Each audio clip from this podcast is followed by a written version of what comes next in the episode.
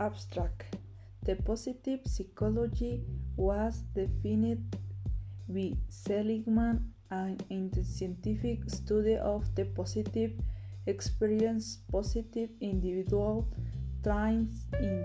the institution that facilitate its development and the program that help to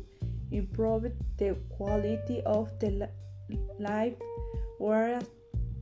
prevent or reduce the incidence of psychology it was described to like a scientific study of the human states and virtue that would lead that adopt a wide perspective as regard to human potential is motivation and capitals.